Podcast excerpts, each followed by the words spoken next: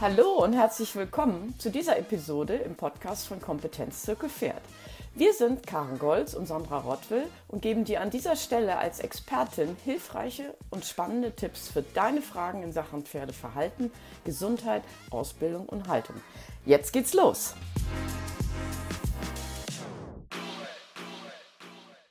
Wenn irgendwo das Wort Arbeit dran steht, sinkt bei vielen die Laune. Bei Reitern der Working Equitation ist das genau andersherum. Was man unter Working Equitation genau versteht, warum sie den Menschen und Pferden so viel Freude macht und wie du auch damit anfangen kannst, das alles bespreche ich heute mit Katha Rack, Trainerin, Reiterin und Lehrwart für Kärnten, Österreich bei dem Verein Working Equitation Austria. Hallo, liebe Katha, schön, dass du da bist. Stell dich doch mal vor. Hallo, liebe Karin, schön, dass ich da sein darf. Ähm, mein Name ist Katarak.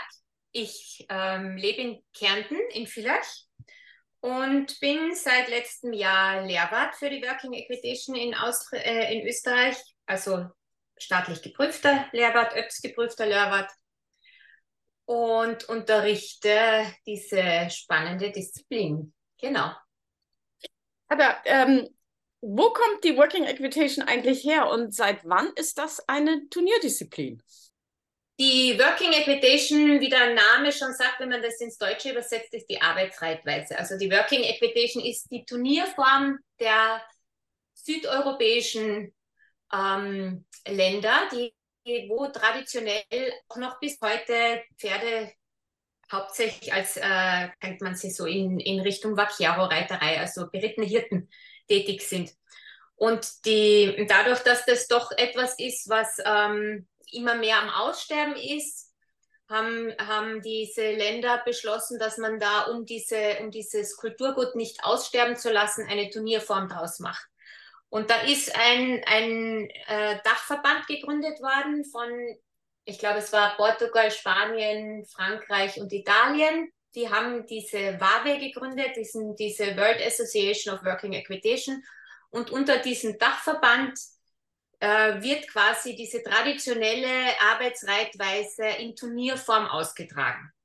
Mhm. Das ist ein bisschen der Ursprung, wo das herkommt. Und in Österreich, äh, Österreich ist tatsächlich relativ bald schon dazugekommen.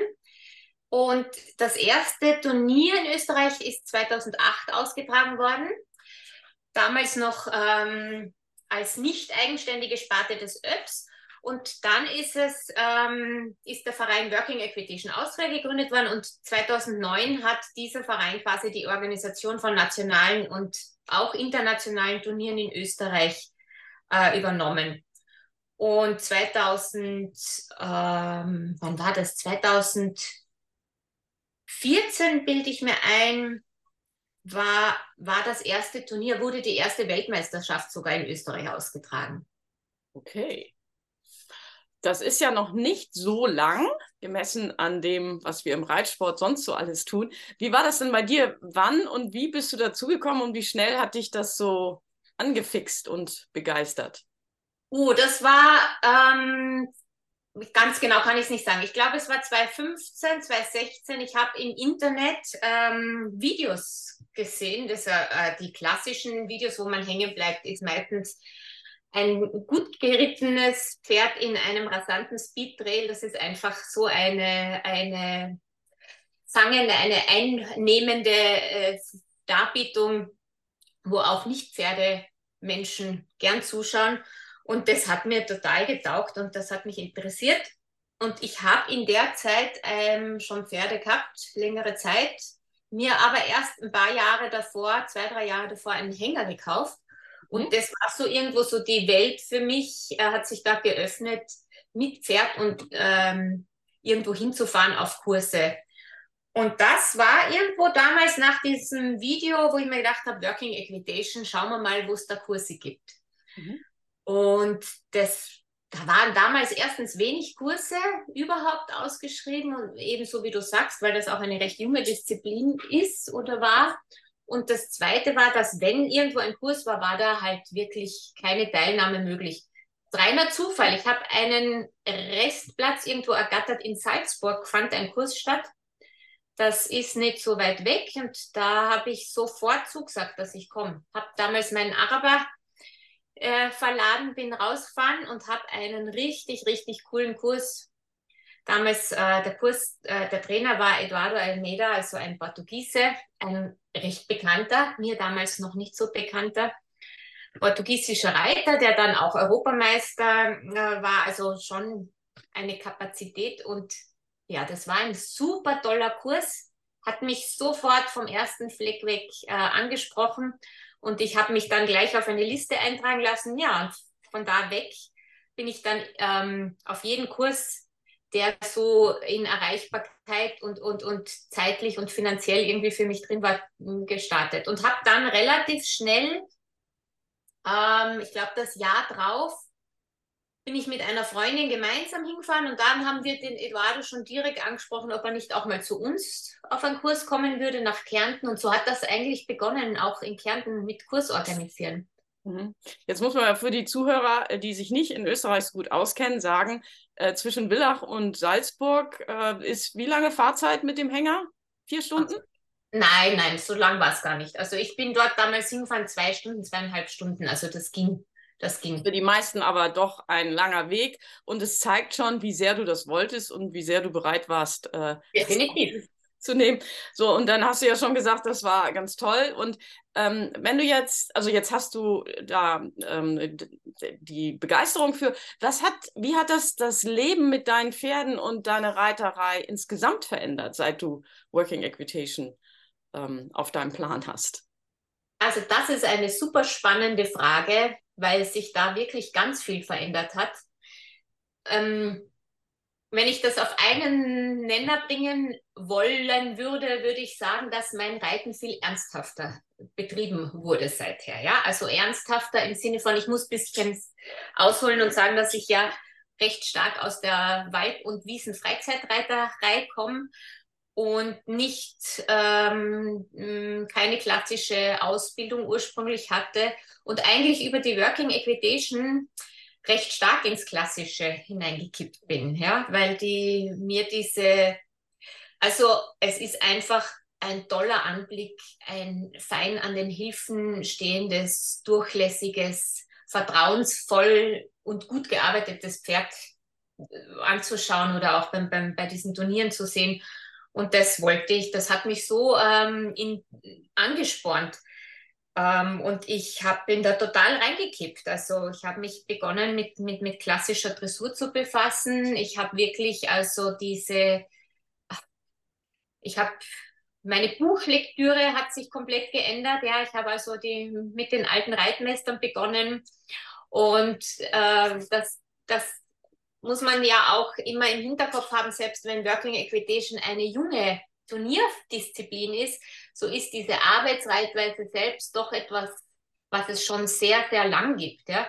Und das ähm, und diese, diese, dieses Ziel, ein Pferd gut auszubilden, damit ich das als täglichen Arbeitspartner an meiner Seite habe, das beinhaltet natürlich, dass dieses Pferd äh, möglichst ähm, schonend ausgebildet wird. Das soll ja lang gesund bleiben. Und diese, die, die, das gefällt mir so gut, ja, dass man jetzt nicht irgendwie sagt, man schnell, schnell, man muss da schnell ans Ziel kommen, sondern man möchte ein Pferd haben, das ja dann, wenn es wirklich richtig gut funktioniert, ähm, bis ins hohe Alter so gut funktioniert, weil da auch unglaublich viel Aufwand drin steckt in dieser Ausbildung.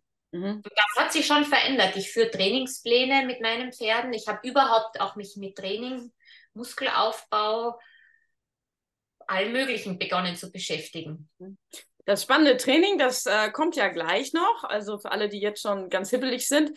Ähm, aber wir wollen vorher noch ein paar andere Fragen klären. Also was mich natürlich sehr interessiert, ist da eigentlich jedes Pferd für geeignet? Äh, jede Rasse, mhm. jedes Exterieur? Wie, wie ist da die ähm, Teilnahme an den Turnieren und an den Lehrgängen? Kommen da alle? Also geeignet ist jedes Pferd. Das ist etwas, was es auch sicher die Working Equitation ein bisschen auszeichnet oder abhebt von anderen Sparten. Du kannst mit einem, ähm, klar, klassischerweise haben wir viele iberische Pferderassen, also PAE, Lusitano, das ist alles vertreten. Aber du kannst auch mit einem Warmblüter, einem Haflinger, einem Vollblüter, einem Pony, Kaltblüter. Es ist wirklich eine ganz bunte Truppe, weil speziell in den unteren Klassen oder wenn ich da jetzt mal reinschnuppern möchte in diese Sparte, geht es hauptsächlich darum, das Pferd im Alltag ähm, als rittigen Partner sich auszubilden. Und da ist völlig egal, welches Pferd und welche Rasse ich habe. Dieses Grundattribut sollte eigentlich jeder Reiter ähm, von seinem Pferd ähm, sich wünschen, ja, oder das ist einfach was Tolles, ja? die Pferde vertrauensvoll im Alltag reiten zu können. Mhm. Und dann daraus, das, das wird dann immer spezieller. Ja? Also je höher man in den Klassen aufsteigt, desto feiner wird dann die Ausbildung, desto durchlässiger das Pferd, desto mehr muss sich das Pferd auch versammeln lassen. Oder ich auch als Reiter mich mit dieser Thematik beschäftigen und das Pferd entsprechend äh, reiten können und trainieren können. Und dann natürlich nach oben hin, wenn es ganz spezialisiert wird schon, da sind natürlich Pferde im Vorteil, die sich gut versammeln lassen. Ne? Da hat dann schon natürlich das Exterieur eine, eine Rolle, die da mitspielt. Ich kann auch, auch wenn es gerade in den Speedbewerben, wo es ja wirklich darum geht, eine schnelle und trotzdem ähm, äh, richtige, wendige Leistung zu zeigen, dann sind natürlich leichte Pferde im Vorteil gegenüber schweren. Das ist gar keine Frage. Aber im unteren Bereich ist das ganz offen. Ja, sehr schön. Ähm, das ist auch eine gute Überleitung zu meiner nächsten Frage, weil es gibt ja vier Disziplinen in der Working Equitation, die Dressur, der Steel Trail, der Speed Trail und dann zum Schluss quasi die Königsklasse, die Rinderarbeit. Ähm, bedeutet das, wenn ich jetzt mit der Working Equitation anfange, dass ich alle vier Disziplinen zwingend durchmachen muss oder ist das optional? Da muss man zwei Sachen unterscheiden, die Grundsätzlich ist die Working Equitation ein Vielseitigkeitsbewerb, wo auch alle Bewerbe, die im Turnier ausgeschrieben sind, mit dem immer das gleiche Pferdreiterpaar absolvieren muss. Das heißt, die Dressur, der Dressurtrail oder Stiltrail und auch der Speedtrail sind zwingend auszuführen. Bei den Rinderbewerben ist es so, dadurch, dass es vor allem in den nördlichen Ländern ja traditionell keine Rinderarbeit gibt, ist das ähm, auch ganz schwierig in der Abhaltung von Turnieren diese, diesen Bewerb ähm, ab, stattfinden zu lassen. Das heißt also auch zum einen aus Tierschutzgründen und zum zweiten ist es auch gar nicht so leicht, ähm, Rinder für so einen Bewerb bei uns auf die Beine zu stellen. Ja? Sodass ähm, eigentlich bei uns dieser vierte Bewerb, dieser Rinderbewerb nicht stattfindet. Mhm. Außer eben, es sind internationale Turniere, also bei, bei Championaten natürlich, Europachampionaten oder, oder auch ähm, äh, die Weltmeisterschaften. Da ist natürlich, da kommen ja alle zusammen, da gibt es dann auch Rinderbewerbe. Ja. Weil es ist das eine ja, das auf dem Turnier dann zu reiten, auf der äh, die andere Seite aber auch das zu Hause üben zu können. Ne? Also das bedeutet mhm. ja auch, ich muss zu Hause auch eine Rinderherde oder Tiere haben, mit denen ich das üben kann. Ähm, sag mal, man sieht die Reiter äh, auch in den Videos eigentlich immer einhändig reiten. Ist das immer zwingend oder kommt das eher später dann? Das kommt später. Das ist das Ziel in der Working Equitation, ist das einhändig auf Blanca Kandare geführte Pferd. Und da muss ich gleich ähm, vorweg schicken, dass man sich das nicht so vorstellen darf, dass die Kandare da als Folterinstrument wirken soll. Das ist schon wirklich etwas, was voraussetzt, dass man ein sehr fein an den Hilfen stehendes Pferd hat, das gut am Sitz ist, ja, das also wirklich ähm, wirklich, da ist die Kandare dann ein feines Kommunikationsmittel. Mhm. Äh, ist etwas, was es früher auch bei uns gab. Also das ist ja jetzt nichts, was südländische Länder erfunden haben. Um, die, in der Arbeitsreitweise ist das total nachvollziehbar. Man braucht ja eine Hand zum Arbeiten frei. Das heißt, die linke Hand in der Regel ist die zügelführende Hand und die rechte Hand wird zum Arbeiten verwendet. Und weil das ja das Ziel ist, das Pferd so entsprechend auszubilden, deswegen ist in der Klasse S, in der schweren Klasse, alle Bewerbe ähm, einhändig zu reiten oder sind alle Bewerbe einhändig zu reiten. Okay, also es ist quasi so wie mit dem Sporen, den ich mir auch verdienen muss, muss ich ja. mir das erarbeiten und verdienen, einhändig auf Blanca Kandare reiten zu dürfen. Ähm, das genau. ist ein sehr wichtiger Punkt, nicht nur für die Working Equitation, sondern auch für die anderen klassischen Reiten. So ist es. Das sollte überall ein Genau, nicht immer der Fall, leider. Ja. Ähm, und dann nächste Frage, reite ich eigentlich immer in allen Gangarten, also Schritt, Trab, Galopp, oder ist das auch, steigert sich das bis zur hohen Klasse? Das steigert sich, das ändert sich, so muss ich das sagen. In der Klasse E, also dadurch, dass wir in allen Klassen ja die Dressur als Teilbewerb haben, haben wir auch schon in der Klasse E. Im Dressurteil ist auch schon Galopparbeit dabei. Also der Dressurteil, den kann man sich wirklich ganz klassisch vorstellen, wie auch in einer Dressuraufgabe. Es ist äh, kleine Unterschiede. Es wird einfach vom Arbeitspferd ein, kein verstärkter Trab zum Beispiel erwartet. Ja? Mhm. Ähm, aber äh, an und für sich Schritt, Trab, Galopp und dann nach Steigerung der Klassen wird diese Dressuraufgabe auch anspruchsvoller. Im Stiltrail, im Dressurtrail muss man sich vorstellen, das ist ja wirklich eine Aufgabe, wo Hindernisse, die sich aus dem täglichen Arbeiten ableiten, dressurmäßig geritten werden oder absolviert werden. Und da ist es so, dass in der Klasse E, also in der Einsteigerklasse, diese, dieser Bewerb in Trab geritten wird. Trab und Schritt. Mhm. Ähm, ab der Klasse A wechselt dann da die Hauptgangart schon zum Galopp. Mhm. Da werden die äh, Übergänge noch über Trab geritten. Ab der Klasse L werden die Übergänge über Schritt geritten. Und ab der Klasse M gibt es nur noch fliegende Wechsel. Mhm. Also das ist nochmal ein großer Sprung. Und dann eben die Klasse S, die Masters, die dann einhändig reiten. Mhm.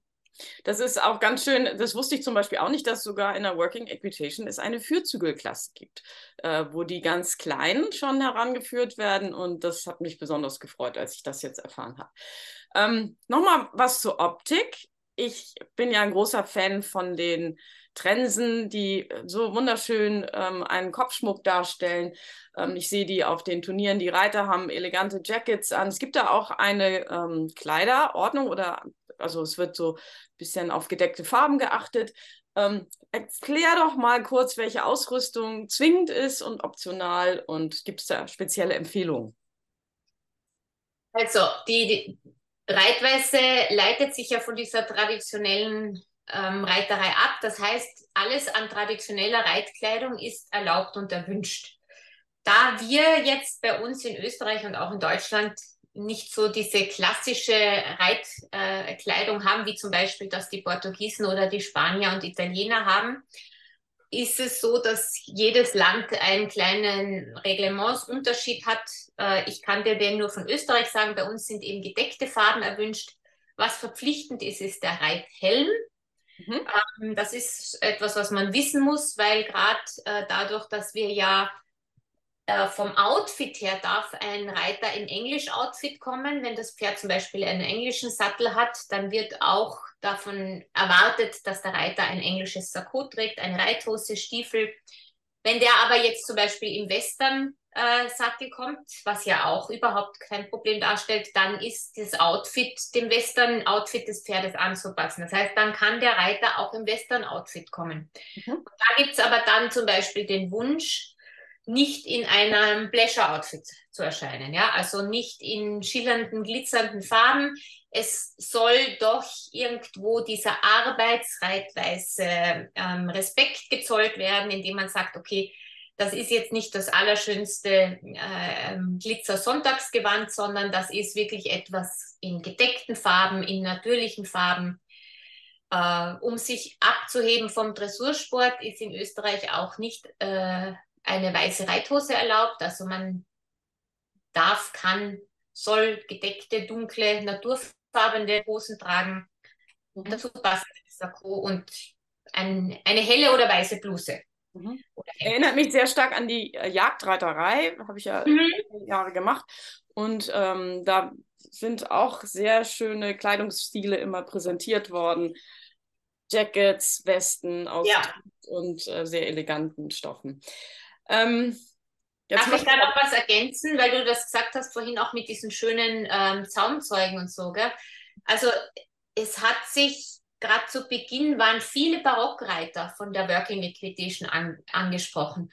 Und da gibt es ja inzwischen auch schon ähm, ganz schicke äh, Sättel und so weiter. Also das ist natürlich auch möglich. Es gibt nicht diesen, es gibt nicht die, die, Regel, dass du in einem Barocksattel nicht antreten darfst. Ja? Das, es gibt nur die Regel, dass sich das äh, vom Stil her durchziehen soll, wie du äh, auftrittst und dass das eben nicht ein zu wilder Stilmix sein soll. Ja?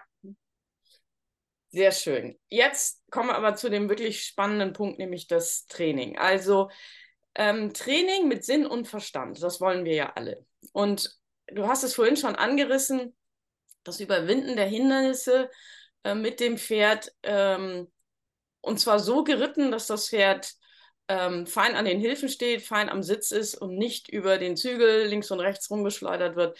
Das äh, ist das eine. Und für das Pferd natürlich das Überwinden oder Umwinden von Hindernissen und Lösungen von Aufgaben das andere. Und plötzlich haben die, erkennen die auch den Sinn und Verstand einer Dressurlektion, weil Dressurlektionen sind ja eigentlich das, was die Pferde in Natur aus, von Natur aus auch zeigen. Und wir wollen es halt abrufen, um sie zum, zu gymnastizieren. Also in der Working Equitation können wir das wirklich wörtlich nehmen, Training mit Sinn und Verstand. Und ähm, viele wissen, glaube ich, auch nicht, dass dort auch wirklich Lektionen aus der schweren Klasse Grand Prix geritten werden, also zum Beispiel Galoppwechseln, Pirouetten und Galopptraversalen. Und jetzt bin ich sehr gespannt. Lass uns mal die Hindernisse durchgehen und sagen, wofür welches Hindernis wirklich gut ist.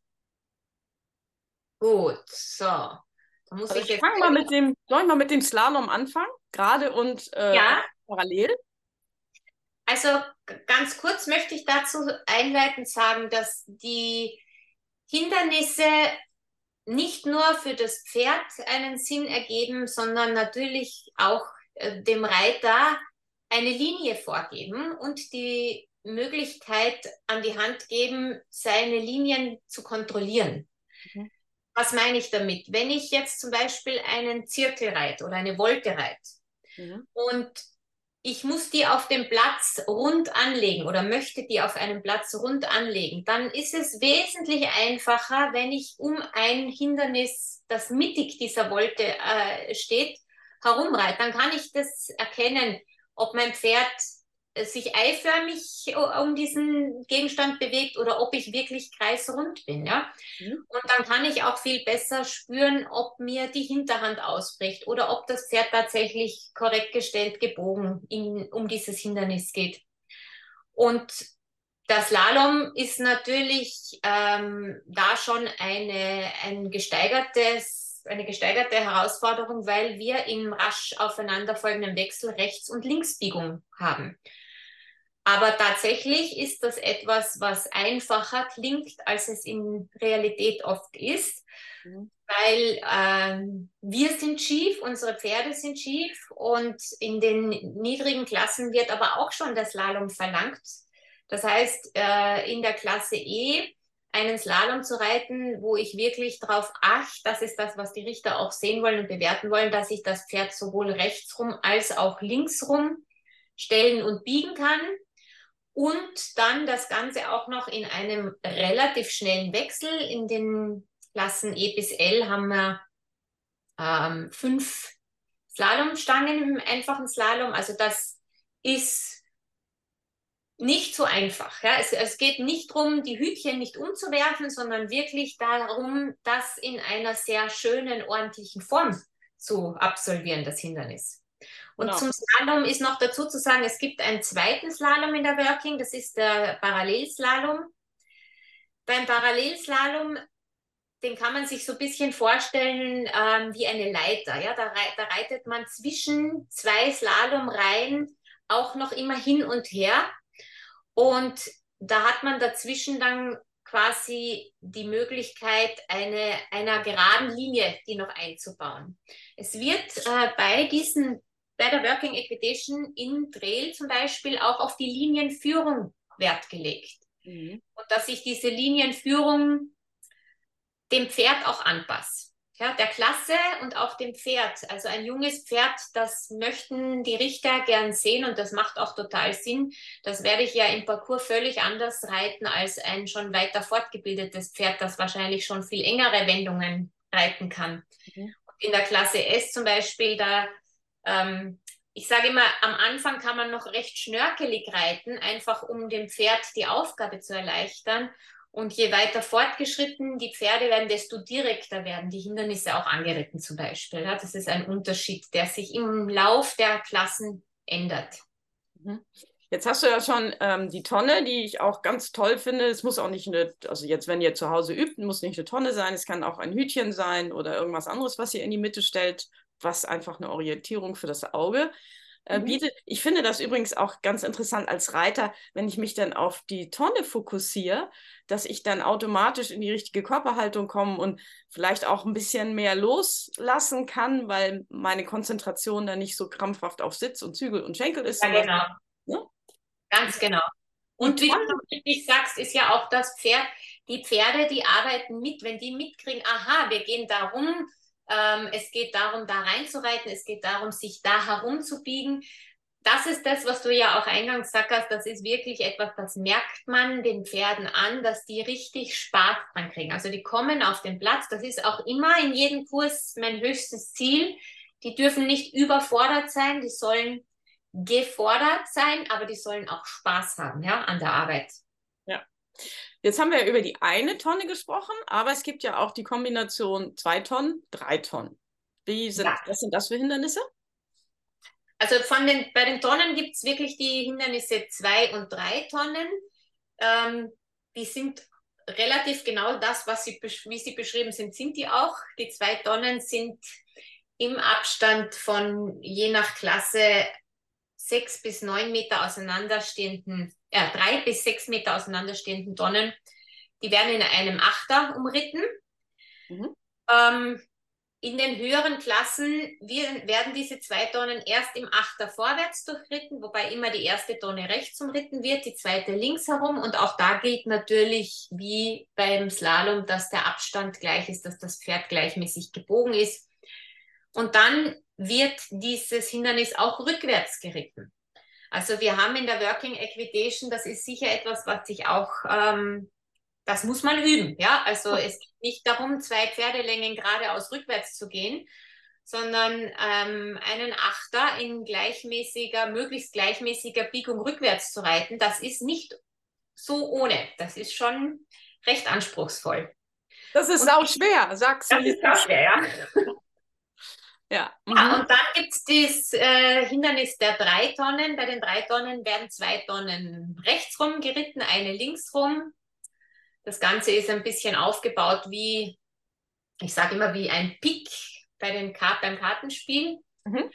Ähm, genau. Und auch da geht es wieder um die Rittigkeit, um die Biegsamkeit des Pferdes. Ähm, in diesen drei Tonnen werden dann ab der Klasse A, in der Klasse E darf man das noch im Trab ähm, äh, absolvieren. Ab der Klasse A ist dann der Galopp gefragt und da ist ja schon klar, dass die Schwierigkeit in diesem Hindernis da zum Beispiel daraus besteht, die Wechsel da drinnen schön zu reiten. Ich muss also über Trab, über Schritt oder dann später fliegend in diesem Hindernis, das relativ eng ist, diese Wechsel mir gut anlegen. Mhm. Jetzt haben wir ja gerade schon über zwei Sachen, also Slalom und die Tonnen gesprochen, die ja auch in den klassischen Dressuraufgaben, also die Wege sind in den klassischen Dressuraufgaben mhm. auch zu finden. Also der Parallelslalom zum Beispiel ähm, äh, äh, Schlangenlinien, drei oder vier Bögen durch ja. die Bahn. Ja. Und ähm, durch die Tonnen ist zum Beispiel durch den Zirkel wechseln. Ähm, und wie du gesagt hast, wenn wir das so machen, aus so einem leeren Platz, ohne Markierung, dann ist das mal mehr oder mal weniger exakt. Und wir wollen das ja möglichst exakt auf beiden Händen. Genau. Jetzt noch wirklich spannende Hindernisse, zum Beispiel die Brücke. Wozu reite ich über die Brücke und wie, was macht das dressurmäßig mit meinem Pferd und mit mir? Also die Brücke hat natürlich, das ist eins dieser sogenannten Vertrauenshindernisse. Es geht darum, dass das Pferd willig und flüssig und ohne zu zögern diesen reiterlichen Hilfen folgt und einfach so über eine Brücke geht. Die auch Geräusche macht. Die auch Geräusche macht. Die genauen Abmessungen einer Turnierbrücke, die kann man im Reglement nachlesen. Aber da, die, es gibt die Brücke, die Plane, äh, den Wall und das Wasser. Das sind so Hindernisse, die eben klassischerweise unter wirklich diesen Vertrauensbeweis eigentlich auch der Pferd, möchte ich sagen, äh, äh, fallen. äh, wo einfach überprüft wird, wie sehr vertraut mein Pferd mir als Reiter. Ja, ist das etwas, auch wenn er das noch nie gesehen hat, auch wenn er da noch nie drüber gegangen ist, weil diese Turnierbrücken sind oft im Bewerb das erste Mal, dass man die reitet. Bleibt mein Pferd da stehen? Scheut das? Sagt es, nö, kann nicht. Oder kannst du das wirklich in einem Fluss über diese Brücke drüber reiten. Die Brücke ist auch ein Hindernis, das bis zur höchsten Klasse im Schritt zu absolvieren ist. Das ist mhm. auch ein, ein, gut zu wissen. Warum? Weil im Schritt einfach am deutlichsten zu erkennen ist, ob mein Pferd entspannt. Ja, ob der losgelassen und taktsicher im Schritt über die Brücke geht. Man hört es auch. Ja? ja. Dann kommt noch die Schwierigkeit dazu, dass es aufwärts und abwärts geht. Ja? Dass mir der nicht aufwärts vielleicht einen Satz macht oder abwärts antrabt, das, die Brücke hat vor und hinter dem eigentlichen Hindernis eine Markierung und innerhalb dieser Markierung, das nennt sich Schrittzone, darf der Gangart nicht gewechselt werden. Also innerhalb dieser Markierung muss Schritt geritten werden.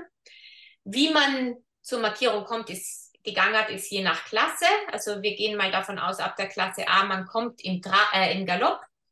Und mhm. dann äh, fällt da schon der Übergang vom Galopp in den Schritt mit in die Bewertung zur Brücke rein. Also das ist so das, wo ich sage, da kommt jetzt das Dressurmäßige mit rein. Ein mhm. schöner gesetzter auf der Hinterhand, möglichst nah an dieser Markierung gezeigter Übergang wäre das, was gewünscht ist und dass das Pferd danach flüssig im Schritt losgeht. Mhm. Jetzt ähm, hast du ja gerade schon betont, dass die Brücke auch ein Hinweis auf das Vertrauen zwischen Pferd und Reiter ist, weil mhm. für die Hörer, die sich noch nicht so gut auskennen, da sieht ja nicht jede Brücke tatsächlich gleich aus. Also die Brücken Nein. sind sehr kreativ auch oft gestaltet, das auch schön ist. So jetzt kann man jetzt nicht sagen, nur weil mein Pferd zu Hause auf etwas rauf und runter gegangen ist, was so aussieht wie eine Brücke, ist es ähm, turniersicher, sondern ihr müsst an dem Vertrauen zwischen euch ja. und Pferd arbeiten. Ähm, was auch noch zumindest für mich auch eine Vertrauensgeschichte war, war der Stier mit der Garoccia, ja, ähm, mhm. wo ich mehrere Sachen kombinieren muss. Also ich muss den Stab nehmen, ich muss den Ring treffen, ich muss mich einem künstlich geschaffenen Tier, nämlich dem Stier, nähern. Der sieht auch aus wie ein Stier und die Pferde nehmen das auch durchaus wahr, auch wenn er sich nicht bewegt und nicht riecht. Ja. Das sind ja mehrere Sachen auf einmal. Erklär mal dieses Hindernis bitte. Genau, das, der Stier ist auch so ein Muthindernis. Der Stier ist aber darüber hinaus ähm, ein Hindernis, das auch schon in der Klasse E Einhändigkeit vom Reiter verlangt. Und das macht es so spannend. Also ich muss der Stier setzt sich zusammen, der, der, der äh, hat, besteht eigentlich aus zwei Hindernissen, die auch oft getrennt gewertet werden. Das ist das Garoccia aufnehmen und der Garoccia abstellen. Die Garoccia ist eben dieser Stab, dieser Hirtenstab, also eine, eine in allen, meistens ist es eine hölzerne Stange, mhm. ungefähr drei bis vier Meter Länge. Diese Stange muss aus einer Tonne aufgenommen werden im Vorbeireiten. Ja, also alle Aufgaben in der Working müssen ja vom Pferd aus bewältigt werden. Das heißt, ich muss diese Tonne, äh, diesen Stab aufnehmen, die Garoccia, und das ist der Moment, in dem ich auch schon einhändig unterwegs bin, weil die Zügel in einer Hand geführt werden, damit in der anderen diese Garoccia geführt werden kann. Dann muss ich mich mit dieser Garoccia dem Stier nähern und auf dem Stier ist ein Kranz ähm, präsentiert, in meistens ein Strohkranz und diesen Strohkranz gilt mit dieser Garoccia herunterzustechen. Mhm. All das sind natürlich Dinge, die muss ich mit dem Pferd auch üben. Also ein Pferd muss das akzeptieren lernen, dass der Reiter etwas in der Hand hat, den, den Stab selbst, die Garoccia selbst und auch dieses dem Stier sich nähern und dem, den Strohkranz stechen am Stier eng vorbeiwenden dann. Also diese Wendung, die um den Stier geführt wird, die fällt zum Beispiel mit in die Bewertung. Da kann man dann je nach Klasse sich in den höheren Klassen wird natürlich da zum Beispiel eine halbe Pürette äh, mehr Punkte kriegen, als wenn ich einfach einen Bogen zurückreite. Ja? Mhm. Genau, und dann muss ich mit diesem Strohkranz Liga Roger wieder in eine Tonne zurückstellen. Das kann entweder die gleiche Tonne sein oder eine andere Tonne. Das ist je nach Parcours unterschiedlich. Und all das muss vom Pferd aus gelingen, ohne dass ein Hindernis umfällt oder mir der Strohkranz von der, der Strohkranz darf runterfallen, aber es darf zum Beispiel die Garoccia nicht aus der Tonne wieder fallen. Sonst muss ich absteigen. Mhm. Das gilt übrigens auch für die anderen Hindernisse. Das Hindernis so richten, dass ich dann, wenn ich wieder aufs Pferd aufsteige, das Hindernis vom Pferd aus beenden kann. Ich darf also nicht absteigen und das Hindernis vom Boden aus beenden. Ich mhm. darf es nur so richten wieder, dass ich es danach, wenn ich wieder am Pferd bin, wieder vom Pferd aus beenden kann. Mhm. Ja, und auch das Garrotte abstellen verursacht Bewegung von der Stange, Geräusch in der genau. Tonne. Und ähm, ja, das ist nicht für jedes Pferd gleich so zu ertragen. Sag mal, ist das Tor auch unter ein, also kann man auch sagen, dass es eine Vertrauens, ein Vertrauenshindernis ist? ja, ja, finde ich schon. Also die Pferde müssen das akzeptieren. Schau mal, die kennen ja aus dem Alltag hauptsächlich, dass man am Zaun nicht ankommt. Ja, das mhm. ist ja äh, unser Ziel, dass Pferde sich nicht den Popo am Zaun wetzen oder drunter durchgrasen und ähm, ein Zaun und ein Tor respektieren. Und jetzt reiten wir im Parcours aber auf das Tor zu. Wir möchten, dass das Pferd eng am Tor einparkt. Also wir haben hier schon das Problem oder das Thema der Enge. Ja, das ist etwas, was mit dem Pferd zu erarbeiten gilt. Und ähm, dann ist es so, dass der, das Tor im Dressurtrill besteht aus einem festen Flügel, während es im Speeddrill meistens aus einem Seil, auch aus Sicherheitsgründen besteht. Und, ähm, das heißt, das Tor muss geöffnet werden. Das Pferd muss sich daran gewöhnen, dass dieser Torflügel sich von ihm weg, aber auch auf es zubewegen kann. Und äh, die Idee beim Durchschreiten des Tors mit dem Pferd ist, man stellt sich vor, dass man das möglichst eng macht, ja. Also die imaginären Tiere, die man ja mit diesem Tor, mit diesem Weidetor einsperrt, die sollen möglichst nicht mit raushuschen können. Mhm.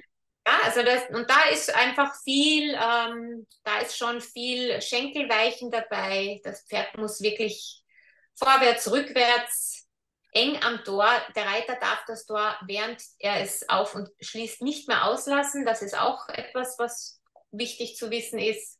Genau. Und ab der Klasse M wird das Tor nicht nur vorwärts, sondern auch rückwärts durchretten. Mhm. Auch das ist eine, eine, eine Steigerung quasi des Schwierigkeitslevels. Wahnsinn. Ja, macht aber echt Spaß, weil es auch Sinn macht. Ne? Also musst du nicht mal ja. mal, äh, durch ein Tor musst. Also ich kenne viele Reitgebiete, wo Rinder ähm, Tore tatsächlich aufgebaut sind und bisher musste ich immer absteigen, brauche ich jetzt nicht mehr. Scherz. Ähm, dann haben wir noch zum Beispiel die Glocke.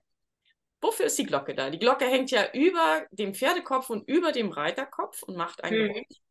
Genau, also da geht es, so wie du schon richtig sagst und wie man sich auch vorstellen kann, darum, dass das Pferd dieses Geräusch, also duldet. Meistens ist die Glocke auf Ohrenhöhe.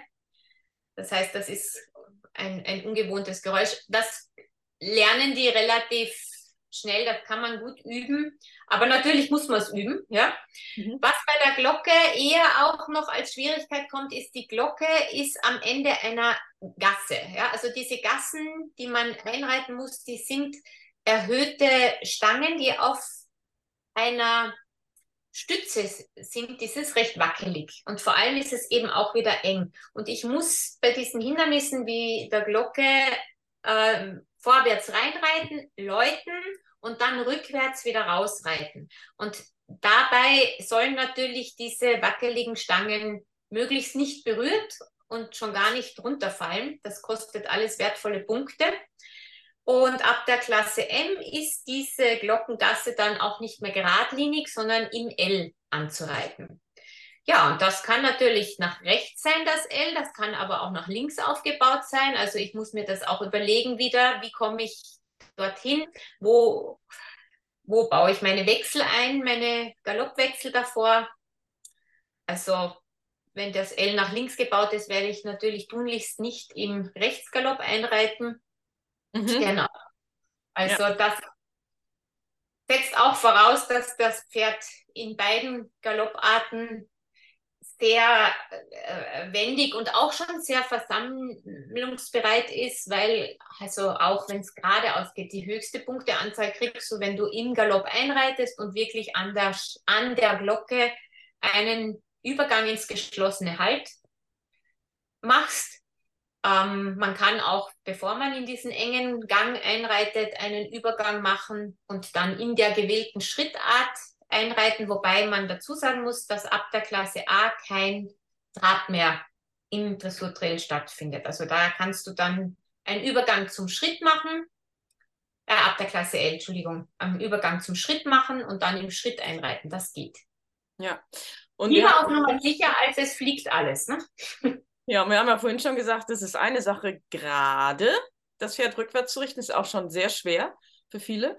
Aber ja. dann auch noch durch ein L. Auch die Leute, die das am Boden schon gut können, kann ich auch aus Erfahrung sagen, am Boden klappt das super und am Reiter ist es nochmal eine andere Geschichte. Und dann gibt es noch ein Hindernis, das sieht so einfach aus, hat es aber auch in sich, weil es, da kommt es so drauf an, wie der Reiter, wo der Reiter seinen Fokus hinsetzt, nämlich der Krug. Erklär hm. doch mal, der Krug, der steht auf einem Tisch und muss angehoben werden. Erstmal nicht so schwer. Genau. Der Krug, wie ist ein Stillstandhindernis. Das heißt, das Pferd soll, ähnlich wie bei der Glocke und bei ein paar anderen Hindernissen auch, aus der möglichst höchst gewählten Gangart, also aus dem Galopp, am Hinderniskrug mit Tisch, also es ist ein Tisch, der eine gewisse Höhe hat, meistens so, dass der Reiter sich doch einiges beugen muss im Sattel, um den Krug anheben zu können. Das heißt, das Pferd soll in einem so schönen, geschlossenen, ausbalancierten Halt zum Stehen kommen, dass es nicht nachsteigen muss. Mhm. Dass das heißt, der Reiter beugt sich vom Pferd, hebt den Krug deutlich sichtbar dann über den Kopf. Ja, das wird, wird im Reglement genau festgehalten. Und dann stellt er den Krug wieder ab. Und in dieser Zeit soll das Pferd kein Bein mehr vom Boden Mhm. Das wäre so das gewünschte Ziel, ja.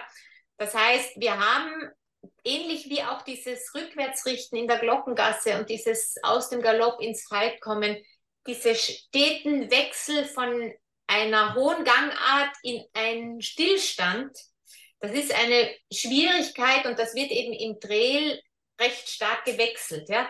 Und da die Pferde wirklich so auszubilden in der Ruhe, dass die vom Galopp, vielleicht auch aus dem Slalom kommend, wo die jetzt gerade irgendwie mit davor, danach acht Galoppwechsel gesprungen sind. Und dann im nächsten Moment soll der aber stehen und der soll wirklich stehen. Mhm. Das ist sehr schwer, dass der nicht tänzelt, dass er nicht sagt, uh, jetzt geht's gleich zum nächsten. Ähm, ist nicht so ohne. Und ich finde bei dem Krug auch ganz interessant, das, was wir jetzt bei der Wolte ähm, besprochen haben, um die Tonne herum. Also ich fixiere die Tonne an und in dem Moment bewegt sich mein Körper auch schon mit in die Biegung. Das will ich beim Krug ja nicht. Also ich will ja nicht den Krug anfixieren, weil ich schon weiß, ich nehme den gleich hoch und das Pferd dann schief an das Hindernis kommt, weil das Pferd sich entsprechend meinem Körper mitbiegt, sondern da muss ich ja wirklich gerade schon wieder hingucken, da wo ich nachher dann auch weiter reite und den Krug darf ich ja nur aus dem Augenwinkel betrachten. Ne? Das ist auch nochmal für den Reiter, glaube ich, ganz schwer. Das weiß ich nicht. Das ist so unterschiedlich auch von Pferd und Reiter und man entwickelt sich ja auch im Lauf der, äh, des Trainings so stark. Also ich habe am Anfang, kann ich jetzt nur von mir selber reden, mich extrem stark auf den auf das fokussieren müssen, was ich gerade im Augenblick mache. Das muss ich auch immer noch. Also das ist schon ein, ein guter Tipp, das zu tun. Aber inzwischen ist es schon so, dass es für mich leichter ist und vor allem, wenn man an ein eingespieltes Team wird, ich reite schon viel vorausschauender. Mhm. Also ich kann auch mir das inzwischen schon äh, gut leisten, äh, woanders hinzuschauen und was, wenn ich denn es von meiner Konzentration schaffe. Mein Pferd schafft das inzwischen, die sind ja, die lernen ja da auch dazu. Und gerade beim, weil du das jetzt gesagt hast, das ist ein guter Punkt, auch wie ich an diesen Tisch hinreite. Ähm, es ist ganz erstaunlich, wie lange man braucht, selbst abzuschätzen. Und bei diesem Hindernis fällt das auf, wo mein Pferd beginnt und wo es aufhört. Ja? Wo komme ich denn wirklich zum Halt? Weil wenn man dann steht und das Pferd steht gut unter einem Und ich merke, alter Schwede, ja, aber das wird schon sehr weit. Jetzt mein Arm ist ziemlich kurz. Also 20 Zentimeter weiter vor oder zurück können auf dem Weg vom Pferd zum Krug einen interessanten Unterschied machen. Sehr und gut. Und was ich ja selber persönlich auch gemerkt habe, die, das Gefühl, wo bin ich überhaupt? Wo sind ja. die Gliedmaßen meines Pferdes? Wo ist die Mitte? Das ist ja auch ganz wichtig einschätzen zu können, wenn du über die Traversstange rübergehst. Genau. Ähm, auch am Boden gar nicht so schwer. Hast du geübt, dann sitzt du auf dem Pferd und du weißt nicht, wo die Stange sich unter dir befindet. Wie, wie machst du das? Und das geht ja dann später auch im Galopp, meine Güte. Ja, aber also da, da bin ich auch noch weit davon entfernt, das im Galopp zu können. Das ist, die Traversstange ist äh, ein Hindernis. In erster Linie muss man dem Pferd hier beibringen, dass es ähm, die Stange zwischen den Beinen gut dulden kann. Mhm. Also das ist etwas, viele Pferde haben mit dem ein Problem, dass diese Stange, die überreiten die Stange gern, aber dass die über der Stange stehen bleiben, ist für die Pferde schwierig. Mhm. Und dann sollen sie die Stange noch zwischen Vor- und Hinterhand behalten und seitlich drüber gehen. Und ich muss auch ganz ehrlich sagen, das ist ein Hindernis, wo ich zu bedenken gibt, dass das ähm, gerade beim jungen Pferd von der, vom gymnastischen Effekt ist das nicht so äh, ein, das kein Hindernis, das ich oft trainiere, so muss ich das vielleicht formulieren. Ja, ich baue das auch falsch. Trainiere das oft, aber nicht lang. Ja, mhm. so das beschreibt es am besten. Weil das Pferd äh, in diesem Hindernis am Schwerpunkt zeitlich vorbeisteigt. Mhm. Ja, und ich möchte das gerade beim jungen Pferd nicht fördern. Das heißt, die Traversstange, das ist was, ich baue das oft ein, aber ich reite das meistens nur zwei, drei Mal und dann ist gut. Dann brauche ich das auch nicht mehr äh, üben.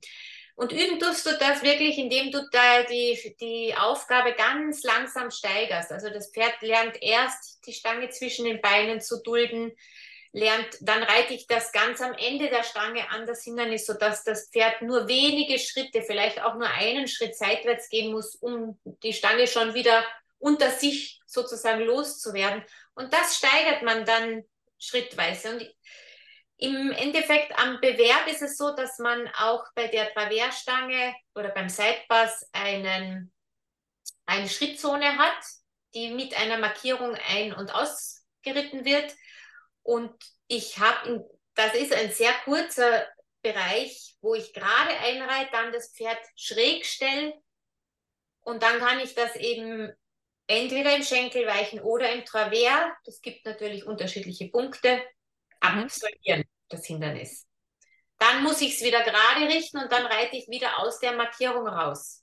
Mhm. Ja. Ähm, ich weiß gar nicht, ob wir alle Hindernisse jetzt schon besprochen haben, aber eins fehlt definitiv noch, das ist der Pferch oder auch Korall genannt. Mhm. Ähm, und das finde ich ganz besonders schön, weil ähm, mir hier für meine Wolte, ich glaube sechs Meter oder acht Meter, ähm, so eine schöne Führung gegeben wird. Und in der Mitte ist auch noch etwas zum Hingucken für die Pferde. Beschreib das mal.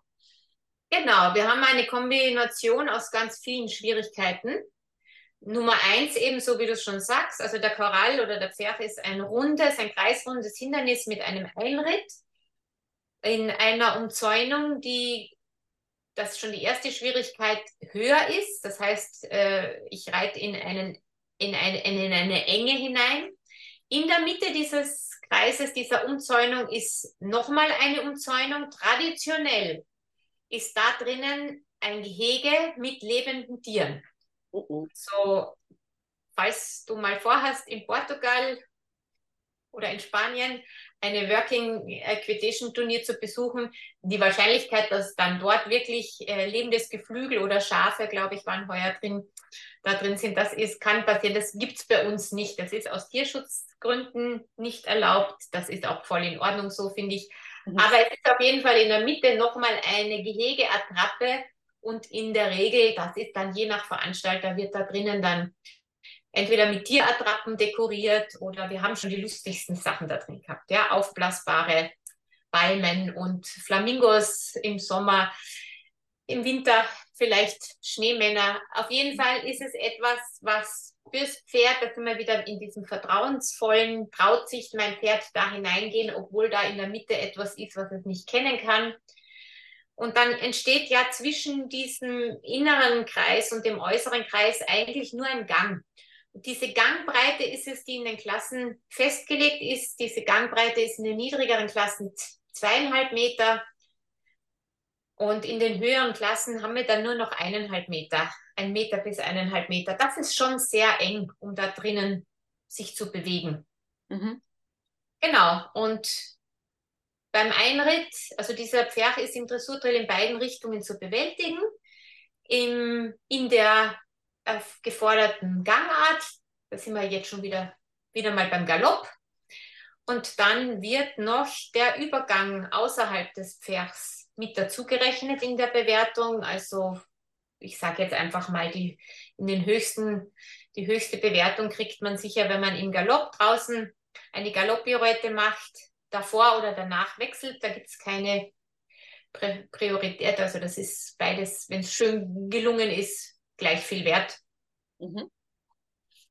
Sehr schön. Jetzt haben wir alle Hindernisse besprochen und also wenn ich jetzt nicht schon angefixt wäre, dann wäre ich spätestens jetzt angefixt, weil es macht so viel Spaß und es ist auch so eine schöne Gemeinschaft. Also Total, äh, ja. ich habe das, äh, ich bin ja keine Turnierreiterin, weil mir das irgendwie nicht so gefällt, das, dieser Wettkampf und das mhm. Ellbogenzücken schon beim Abreiten, das ist mir alles immer zu viel gewesen. Aber bei der Working sind alle so gechillt und es geht um was anderes. Und nebenbei machen wir auch noch gute Dressur. Das hat mir richtig gut gefallen.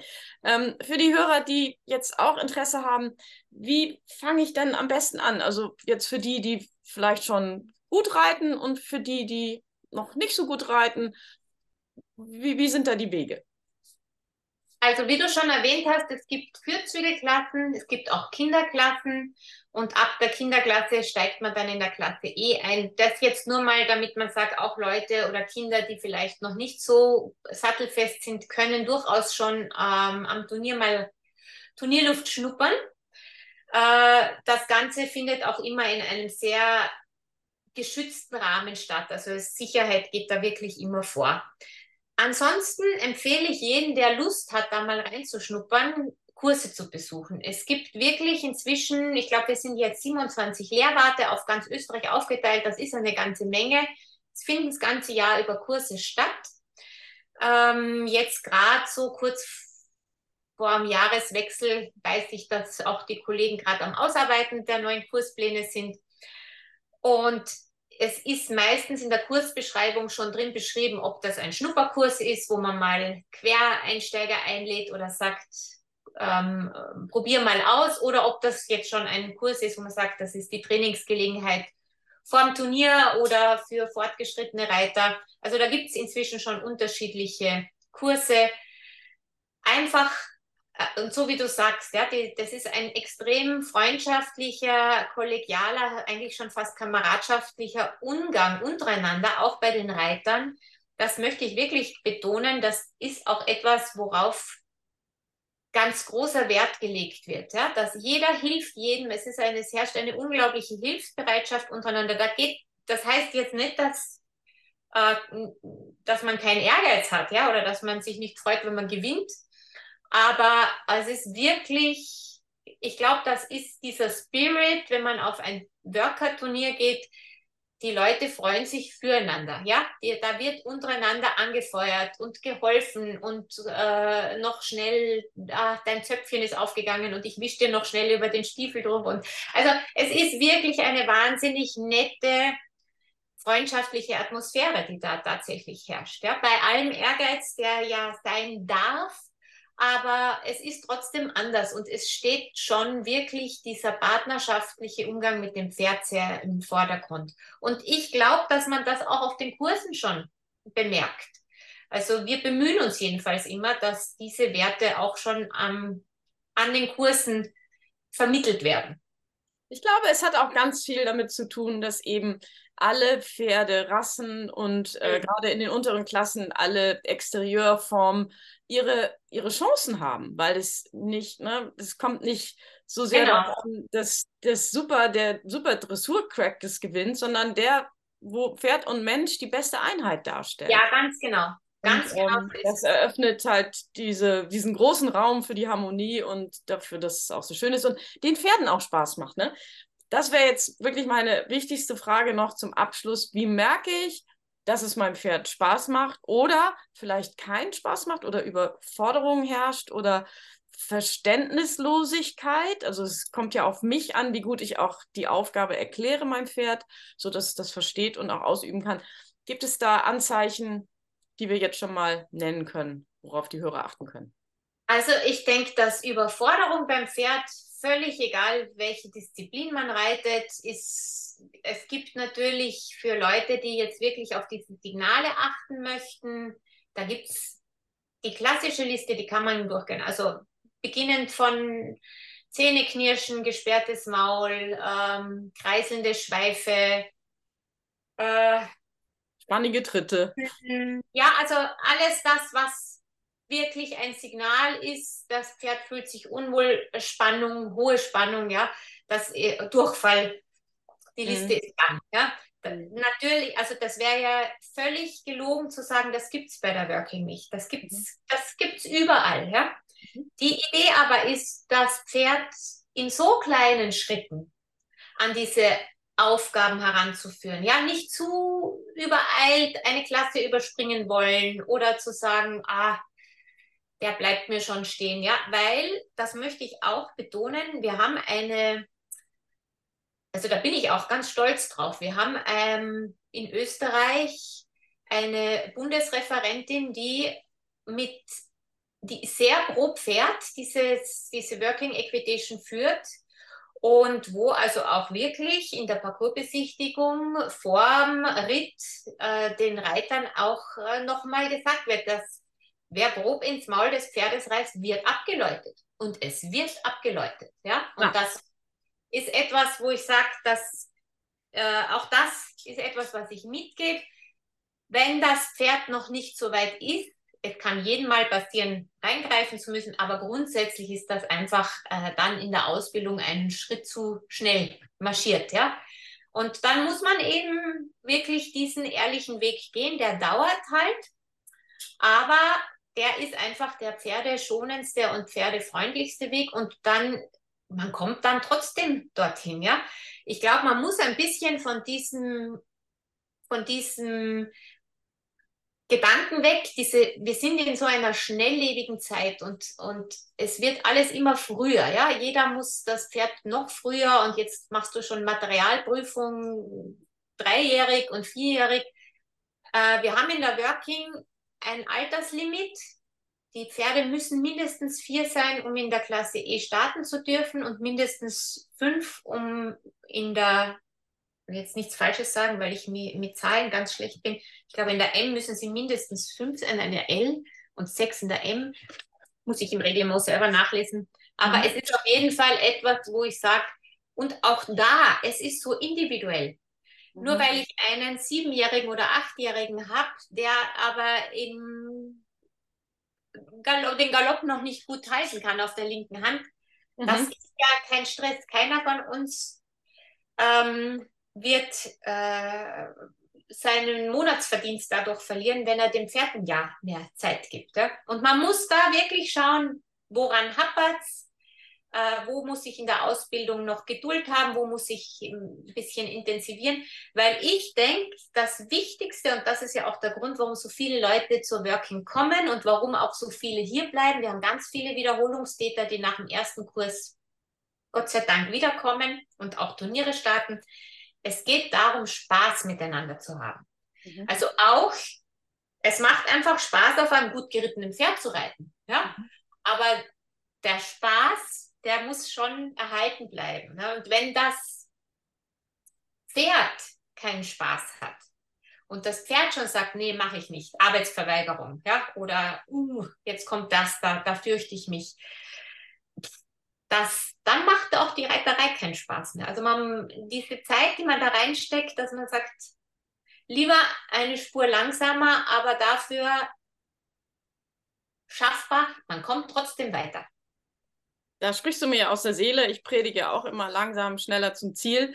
Ähm, aus eigener, äh, also ich kenne ja. mich auch und wenn ich so richtig Spaß an einer Sache habe, dann kann auch so ein Spaß-Ehrgeiz, also Ehrgeiz ist ja. das falsche Wort, aber man hat so viel Spaß, dass man vielleicht auch übersieht, dass das Pferd jetzt an dieser Stelle nicht mehr kann oder vielleicht auch unterschätzt, wie viel Konzentrationsfähigkeit es auch von dem Pferd ähm, erfordert, sich auf die Hindernisse einzustellen, die Hindernisse zu erfassen mit allen Sinnen und dann gleichzeitig noch diese körperliche Arbeit zu leisten und dann wirklich lieber mal, wenn es am schönsten ist, aufzuhören und nicht immer weiter, immer weiter, immer weiter machen zu wollen. Aber dafür gibt es ja, dafür gibt's ja Trainer, so wie dich, liebe Katha. Ähm, und jetzt nochmal zum Abschluss also es gibt natürlich auch in Deutschland ganz viele Vereine, okay. ganz viele Möglichkeiten, ganz viele Lehrgänge, ganz viele Trainer. Ähm, wir sind jetzt hier gerade in Österreich und ähm, für die Freunde in Österreich, Katha, wie kann man mit dir zusammenarbeiten? Wo findet man dich? Und äh, erzähl mal, was du da anbietest. Ja, ich selbst bin ja ganz im Süden daheim. Ähm, aber nachdem wir ja doch von ganz Österreich reden, ich empfehle die extrem gut gewartete Seite der Working Equitation Austria. Also www, genau, mhm. working-equitation.at. Auf dieser Seite sind wirklich alle Veranstaltungen drauf, ähm, da sind Kurse drauf, Turniere, Reitertreffen, also da hat man wirklich eine große Auswahl. Es ist das ganze Reglement äh, dort zu finden. Also man kann wirklich alles nachlesen, alle Bestimmungen, die es gibt. Äh, wir haben, wenn ihr noch Lust habt, ganz spontan, ich weiß jetzt nicht, wann dein Podcast ausgestrahlt wird, aber es ist jetzt im Dezember noch am Wochenende die Amadeus Horse Indoor. Das wird wahrscheinlich sich nicht mehr ausgehen, macht aber nichts. Nächstes Jahr geht es ja weiter. Es gibt Messen, ja. einfach zum Stand kommen, ähm, die Worker ansprechen. Also wie gesagt, es ist eine große Familie, die da äh, bereitwillig Auskunft gibt. Und sonst, äh, in Kärnten haben wir den Verein Horsen Bull gegründet, Horsen Bull Corinthia. Also alle Kärntner sind herzlich eingeladen. Wir haben jetzt wieder mit den Get-Togethers begonnen. Also wir treffen uns ab und an mal einfach nur so zu einem Austausch bei gutem Essen. Und ansonsten gibt es die Infos auf Facebook zu finden. Das wird recht ähm, gut aktualisiert. Ja, wunderbar. Und für alle, die, äh, die jetzt schon zu Hause mal anfangen wollen, also so eine Futtertonne, die kann man sich mal auf den Platz stellen. Ähm, man kann sich äh, mit Hütchen mal einen Weg abstecken, man kann auch mal eine Stange hinlegen. Diese Hindernisse kann man auch alle im Internet nochmal beschrieben finden. Ihr könnt euch den Podcast genau. in Ruhe anhören. Und ähm, dann gerne natürlich unter der Aufsicht eines Trainers ähm, beginnen oder wenn ihr selber schon so versiert seid, einfach mal die Hindernisse in euer Training mit einbauen. Ich kann da nur aus eigener Erfahrung sagen, Pferd findet das toll, versteht es gut, macht mir das Leben leichter, exakt auf den Punkt zu reiten. Ja, und, genau. und ähm, ja, gute Sache. Liebe Katha, vielen Dank für dieses sehr ausführliche und sehr lehrreiche, informative Gespräch. Und ich freue mich ähm, auf unser Wiedersehen. Ich freue mich auch schon, Karin. Hab noch einen schönen Tag. Bis dann. Ciao.